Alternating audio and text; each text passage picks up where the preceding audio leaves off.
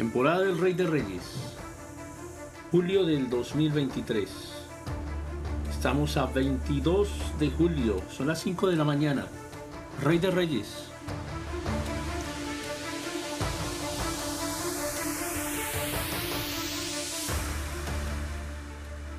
Y podemos ver un salón majestuoso y adornado, iluminado por la luz tenue de las lámparas. Se encontraba reunido el Sanedrín, el Consejo Supremo de los líderes religiosos judíos.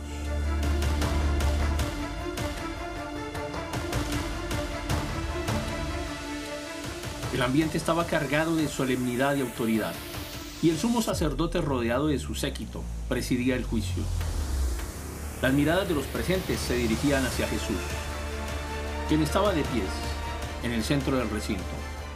Su figura radiaba serenidad y fortaleza, pero su rostro reflejaba la tristeza de la injusticia que estaba a punto de desencadenarse.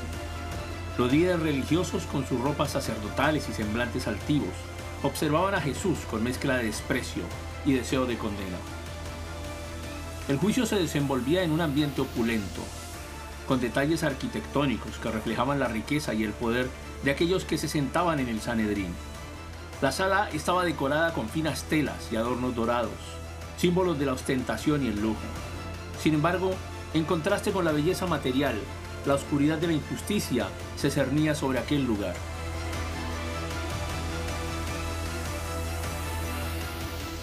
Las acusaciones presentadas contra Jesús eran falsas y fabricadas, urdidas en un intento desesperado por encontrar algún motivo para condenarlo. Testigos falsos se levantaron, ofreciendo testimonios contradictorios y distorsionados, mientras que los líderes religiosos se regocijaban en su malicia y en su deseo de eliminar a aquel que desafiaba su autoridad.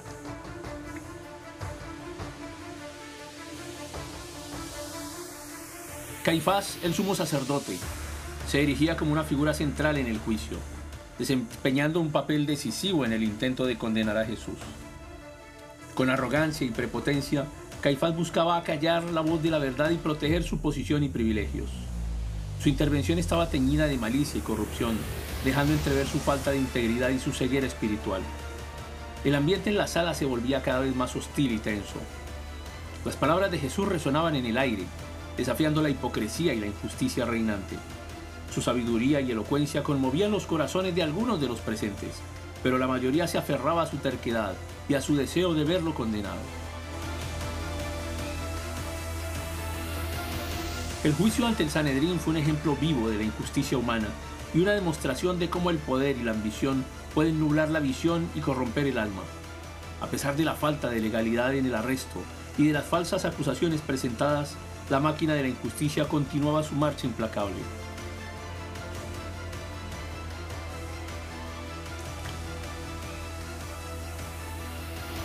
En medio de aquel juicio cargado de injusticia, Jesús sabía que sus palabras desatarían la ira de los líderes religiosos.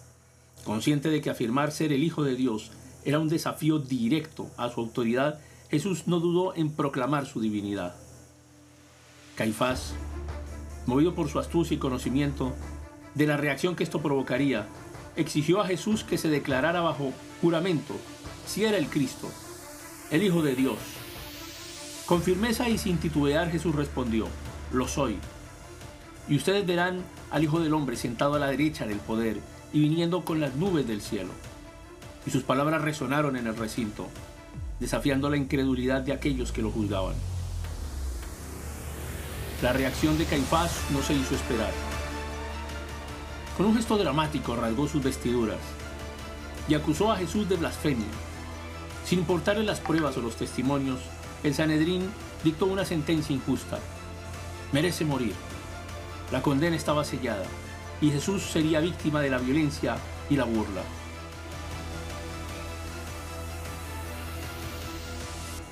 Los presentes, impulsados por la maldad y la falta de comprensión, se burlaron de Jesús, le golpearon, le escupieron en el rostro, desatando su ira su desprecio.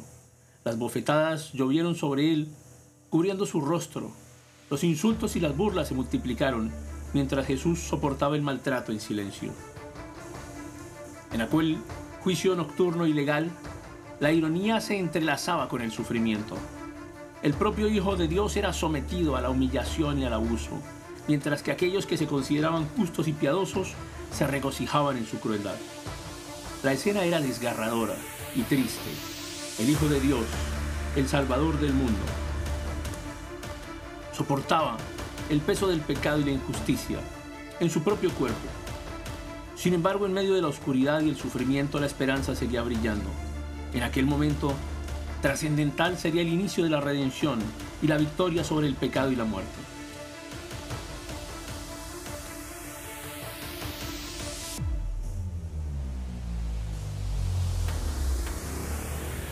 Los rostros de los religiosos reflejaban una mezcla de ira, desdén y triunfo malicioso.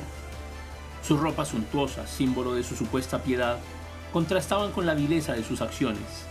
Cada palabra pronunciada por Jesús resonaba en sus oídos como una acusación directa a su hipocresía y corrupción. Las palabras de Caifás pronunciadas con voz enfurecida y fingida indignación fueron el pretexto perfecto para desatar la violencia contra Jesús. Los golpes caían sobre su cuerpo, indefenso. Los puñetazos y las bofetadas marcaban su rostro divino. Los insultos y las provocaciones se sucedían mientras la multitud enardecida se regocijaba en su maltrato. Los verdugos, vestidos con ropas ásperas y gastadas, ejecutaban su tarea sin misericordia. Sin embargo, en medio de aquel dolor y humillación, Jesús mantenía la serenidad y compasión. Su mirada llena de amor y perdón atravesaba los corazones endurecidos y tocaba la fibra más profunda de aquellos testigos de su sufrimiento. Mientras tanto, la creación entera parecía contener la respiración. El sol, testigo de innumerables maravillas, ocultaba su brillo ante la injusticia que se desarrollaba.